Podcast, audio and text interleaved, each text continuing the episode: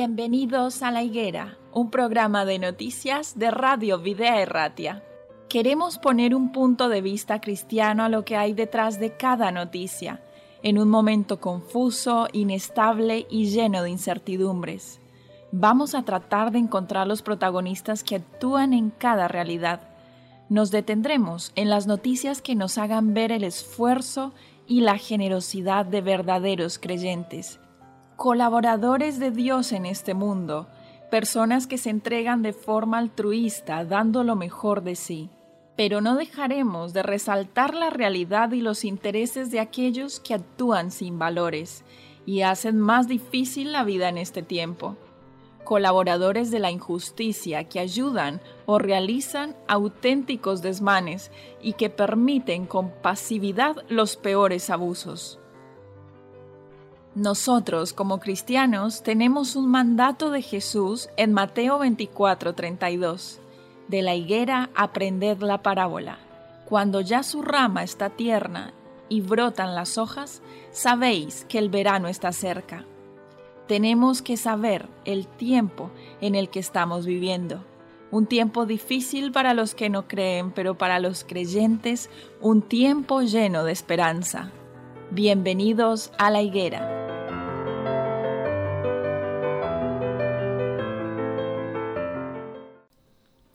Damos la bienvenida a un nuevo programa de La Higuera, un programa de noticias y actualidad bajo un enfoque cristiano.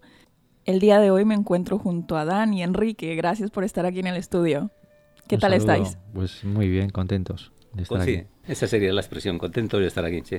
Muy bien, bueno, el día de hoy tenemos una noticia un poco, bueno, bastante preocupante y un conflicto el cual trae muchos años y diferentes factores que han, bueno, influido de alguna manera en que este conflicto perdure en el tiempo. Estamos hablando de Israel y estamos hablando de Palestina. ¿Estamos al borde de otra guerra entre estas dos naciones? Bueno, esa es la pregunta de, que introduce la noticia del día de hoy. Eh, después de más de un año de relativa calma, Israel y Hamas vuelven a estar a un paso de enfrentamiento militar abierto. Los islamistas han ido escalando gradualmente en palabras, en acciones, y desde el lunes han lanzado 1.050 cohetes hacia territorio israelí. Esto ha resultado y ha acabado con la vida de siete personas, todas por impacto de proyectil. En las represalias, en las represalias israelíes, pues contra Hamas, en la franja han muerto 48 personas y esto es un dato bastante... No, creo que han muerto más. Han muerto 65 palestinos y 7 israelitas. Sí, sí, el dato en la El conteo se fue actualizando gradualmente a medida que, se fue recopilando la información. Entre ellos tenemos eh, un resultado también de niños que han muerto, han fallecido y múltiples heridos. Según las autoridades sanitarias palestinas, el ejército israelí dice que por lo menos 15 eran operarios de Hamas. ¿Por qué, por qué creéis eh, que en este conflicto eh, da la impresión desde fuera de que el malo es Palestina y que el bueno es Israel? Eh, más allá de... Porque así lo han querido las autoridades internacionales, que se vea. Porque a veces tengo la sensación de que en este conflicto que ya perdura ya por muchas décadas y demás, ¿no? Eh, es verdad que ahora el brazo armado, digamos, eh, en Palestina hay dos grupos políticos que podrían ser Hamas y Al-Fatah. Al-Fatah renunció a la violencia hace unos años. Al-Fatah el presidente, ante, eh, o sea, el presidente Yasser Arafat era el creador de Al-Fatah y aunque al principio tuvieron acciones violentas, luego desecharon esa, esa, organización. Sí, y, reconocieron también a Israel como Estado, etcétera, etcétera, ¿no? Tras años de conflictos y de discusiones. Y bueno, luego surge Hamas, que es una organización armada creada en, en Kuwait y por un jeque árabe y que sigue la lucha armada, ¿no? Y efectivamente nosotros como eh, creyentes siempre decimos que estamos en contra de la resolución de conflictos por vías eh, de la violencia, por vía violenta, ¿no? Eh, pero a veces tenemos la sensación cuando recibimos estas noticias como que el malo de la película es siempre Palestina y es jamás, por ejemplo, el que agrede y eh, Israel como país agredido responde con una agresión que curiosamente siempre se multiplica por 7, por 10, por 20. Es decir, si jamás eh, lanza mil cohetes y mata siete y mata siete, luego los otros matan 40. Eh, eso es, 50, 60, 70 personas, entre ellos niños, civiles, etcétera, etcétera, ¿no? Y aún así, la imagen que se proyecta es esta. ¿Por qué crees? Bueno, eh, Eliana ha dado un poquito también la clave, ¿no? Creo que los intereses eh, territoriales, eh, geopolíticos, eh, religiosos, culturales, el apoyo que sin duda alguna tiene Israel a través por parte de la comunidad internacional y de países tan poderosos como Estados Unidos, pues creo que es fundamental en este conflicto. la noticia hace referencia a unas declaraciones de Joe Biden que con todo el buenismo que transmite en estas últimas declaraciones eso, él dice es que Israel tiene derecho a defenderse de las agresiones, ¿no? Y entonces se transmite esa idea y no acabo de, verla muy justa. Por eso yo os decía, ¿por qué? ¿Por qué siempre se ve a Palestina como el malo de la película? No, y aparte de eso, que es un conflicto que claramente eh, se ha visto eh, afectado, como tú mencionabas anteriormente, por países como Estados Unidos, en los cuales los acuerdos multilaterales no solamente eh, eh, bueno, con relación a políticas, sino también económicas, eh, en las cuales el país tiene sus intereses y lo sabemos claramente. Donde Estados Unidos pone el ojo es porque tiene un interés político, económico de por medio. Sí, y estratégico. Eh, Israel, Palestina están en un sitio estratégico dentro de la bueno de la lucha de poderes políticos que hay en esa zona, ¿no? De todas formas, yo creo que hay que... Es complicado, ¿eh? Este es un conflicto que lleva, podríamos decir, miles de años, sin equivocarnos, ¿no? Yo, desde nuestro punto de vista, dándole un punto de vista espiritual, eh, me ha parecido un texto interesante.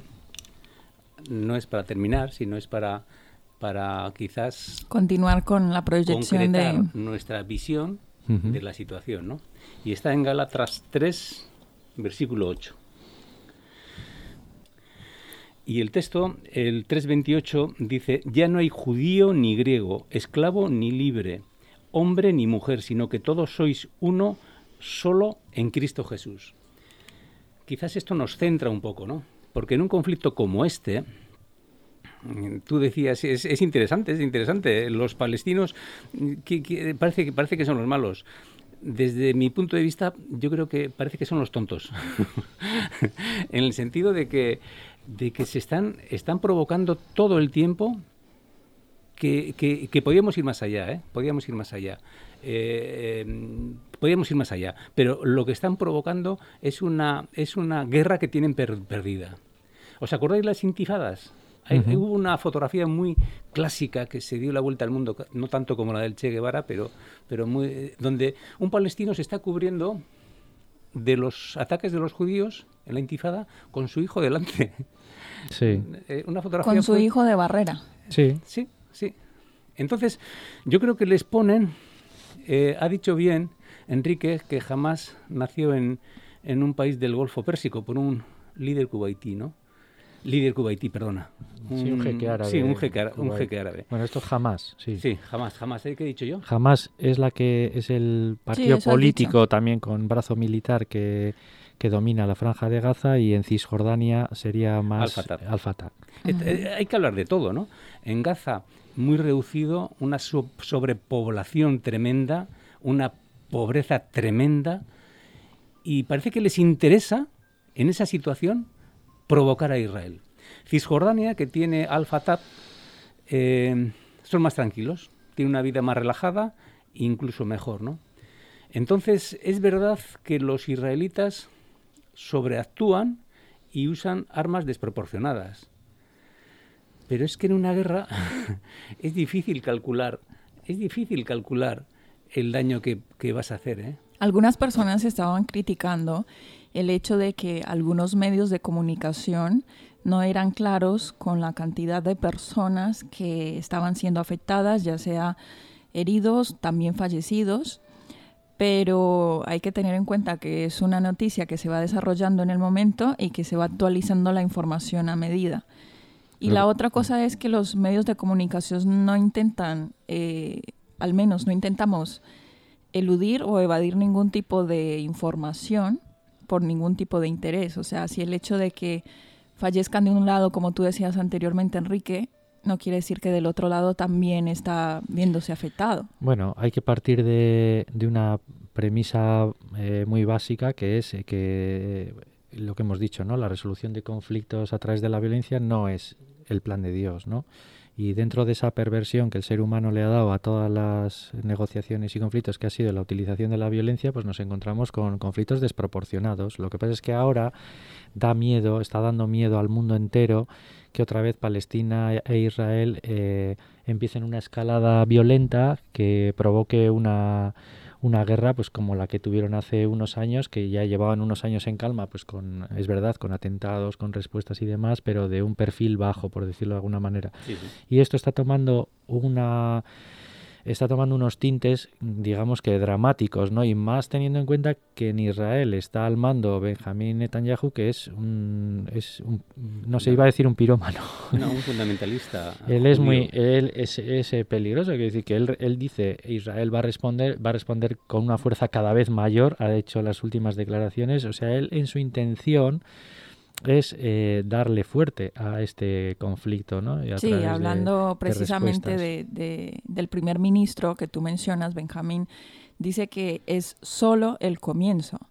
Y bueno, dice que Israel responderá y que está respondiendo con una fuerza cada vez mayor para dar golpes a las milicias con las que ni siquiera podrían soñar. Esto también en conversación con el presidente de Estados Unidos, Joe Biden, que habló este miércoles por teléfono con este líder israelí y de esta manera le indicó que esperaba, que, se, que estaban esperando que la crisis concluyera más temprano que tarde. Sí, no, no sabemos. ¿eh? Yo eh, también, como decía Dan, es un conflicto que nos pilla un poco en la distancia y aunque hemos leído y hemos visto mucho, no acabamos seguramente de comprender, completamente el panorama. eso es, si no vives allí, no, no entiendes todas las circunstancias, ¿no? Pero sí que hay una desproporción que desde una, una visión un poco crítica, pues te da un poco, como dices tú, la Palestina, un papel de tontos, dando eh, en el artículo este, bueno, en la noticia esta comentan, ¿no? Dicen es que le están dando gasolina a Benjamín Netanyahu para que él actúe de una manera exagerada. Que puedes pensar que hay unos intereses que a nosotros se nos escapan, pero es que es entrar es entrar en una dinámica a quién le a quién le a quién le viene bien, a quién le beneficia, a los a los palestinos que están en Gaza. Sí, la verdad es que ver las imágenes de destrucción imposible, imposible. Están están viviendo en las ruinas. En la ruina total. Están viviendo en las ruinas, los pisos, las casas, eh, todo está totalmente destruido en, en Gaza viven en unas condiciones eh, lamentables gran parte de la población ¿eh? y luego reconstruyen y demás pero pero son son zonas que, que, tienen edificios caídos la gente vive en pisos que han sido bombardeados me parece todo sinceramente muy triste y, y especialmente triste también pues porque hay una connotación religiosa en el conflicto el hecho de que Israel sea eh, quien es y quien ha sido, pues no sé, eh, a mí me, sí que me hubiera gustado que hubiera tenido una sensibilidad diferente hacia, bueno, pues en, este conflicto, una capacidad negociadora que, que no sé, e, es, es complicado. ¿eh? los palestinos también reclaman territorios, reclaman territorios que están ocupados por Israel, reclaman la capital, Jerusalén. Yo, pues me puedo imaginar, ¿no? Imaginaos que que los guipuzcoanos nos reclaman Bilbao o, al revés, que reclamamos Donosti. Donosti, ¿no? Esto sería, esta sería la, guerra. De tantos, de tantos años en un conflicto.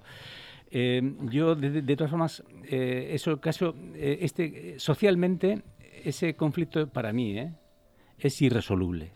Es, es irresoluble socialmente. La única forma... ¿Cuál sería la manera de evitar tantas muertes? La única forma es con desde un punto de vista espiritual. Es desde un punto, ya no hay ni griego ni, ni judío, dice literalmente Pablo, ya no hay esclavo ni libre, todos son uno en Jesús, ¿no?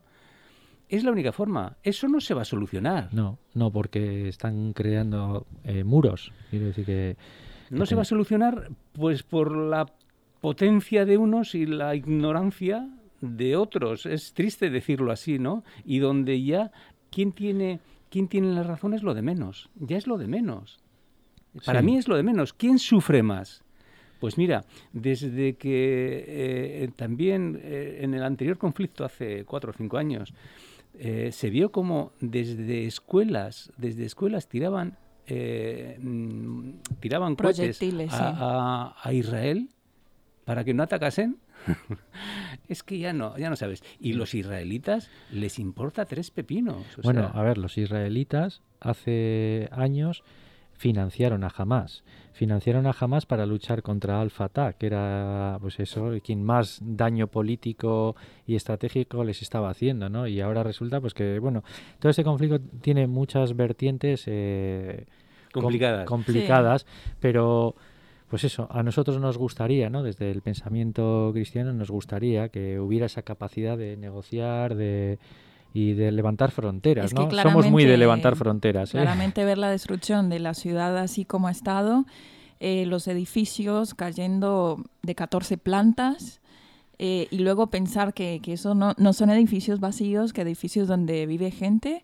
Luego ver imágenes en redes sociales de recién nacidos en una unidad de neonatos que han sido que han tenido que ser evacuados a un pasillo para evitar los bombardeos en el mismo hospital donde están son cuestiones que obviamente chocan y, y además por qué en momentos determinados y por qué con esa en eso se gastan el dinero. Saben que el lobby judío en Estados Unidos es muy fuerte y Biden está atado de pies y manos, o sea, siempre van a tener el apoyo estadounidense sin casi asegurado. Y además, casi no, seguro. Y además, haga lo que haga Israel, es una cuña en medio del, Oriente Medio, tiene ahí Israel. Sí, sí, sí, que, controla todo, porque no, no, nos, no nos olvidemos de que Israel, que es un micropaís dentro del mundo, pues no sé si es el quinto o sexto ejército del mundo, ¿eh? en cuanto a potencial, ¿eh?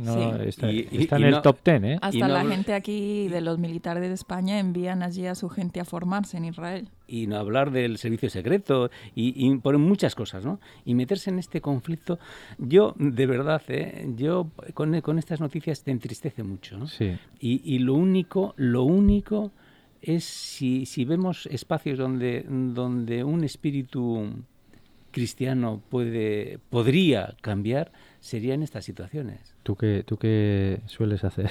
¿Eh?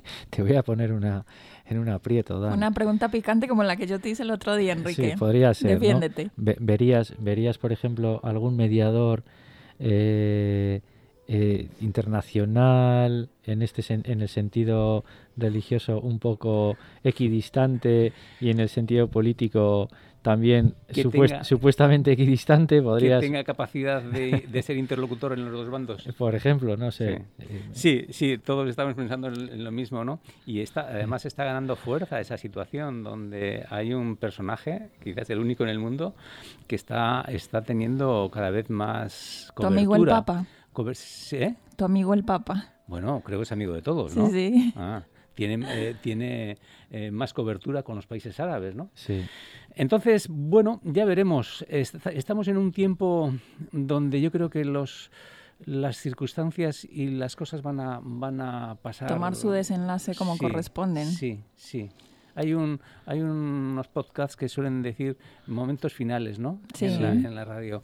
Y sí, se van a, yo creo que se van a desarrollar en pocos años muchas cosas que nos van a, asombrar. Sí, a sorprender y que, en, tiempos récord, ¿no? Eh, si algo hemos aprendido en los últimos dos años, vamos a decir, es que las, los giros políticos, eh, económicos, y demás no necesita décadas. Sociales. Hemos visto cómo el mundo se ha dado la vuelta como un calcetín en un año. En un año, sí, sí, sí, en un año y muy pocos. Eh, hemos visto eh, que es, es terrible. Bueno, eh. es una señal del fin, en realidad, todos lo sabemos, pero a veces es como que pasan las cosas y nos cuesta poner un poco de atención y no dejar pasar inadvertido, ¿no? Sí, hoy, hoy perdón que haga una cuña, hoy en, la comida, en las comidas tenía una conversación con unas personas que como no están aquí no voy a nombrarlas, pero me decían, me decían, ¿y qué señales hay de que, de que el Señor vuelve pronto, de que Jesús vuelve pronto? ¿Qué señales hay?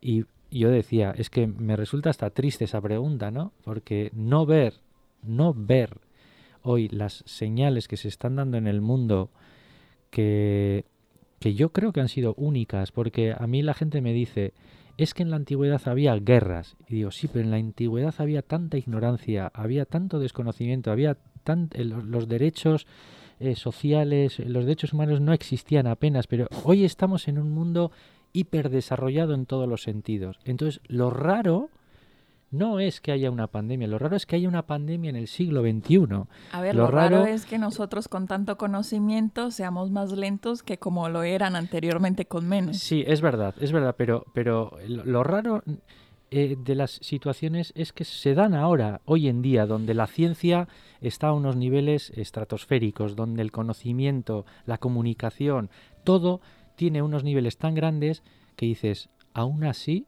tan El mundo, como dice Dan, se da la vuelta como un calcetín en un año. En un año. Claro, esto que pasara en la Edad Media, bueno, había otros componentes, pero es que hoy en día, fíjate que se nos ha ido, el, el castillo de naipes se cae en un año.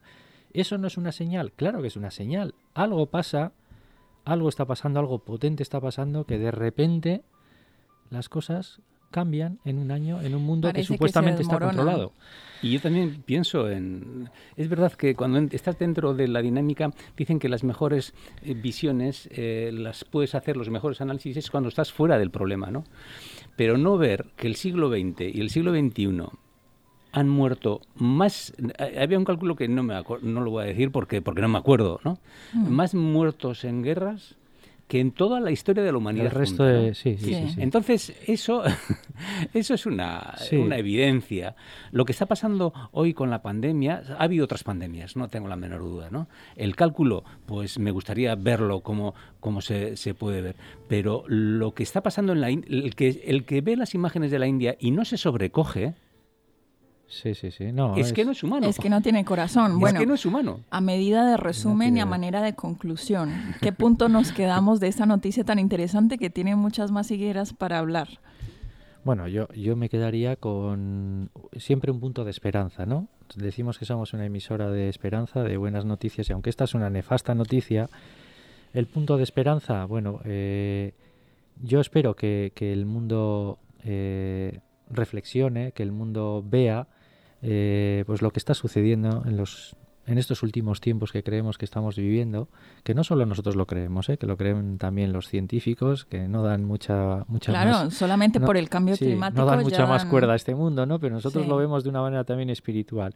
Y yo creo que con esperanza, que yo creo que la gente debe darle una vuelta a todos estos conflictos que surgen y a eh, ese enquistamiento de conflictos que vemos, como dice Dan, que no tienen solución y bueno, esperamos que, en breve pues el Señor ponga orden en este mundo. no, y que todas las personas, eh, bueno, nos ponemos a pensar en todos aquellos inocentes que han sufrido o bueno, han perdido la vida en estos conflictos, pero Dios trae su recompensa a cada uno según sus actos y, y tenemos que tener la esperanza de que estas personas también tendrán su recompensa. Bueno, inocentes son, efectivamente, como tú has dicho. Positiva los críos. Bueno, hemos llegado al final de esta higuera. Os agradezco mucho por haber participado.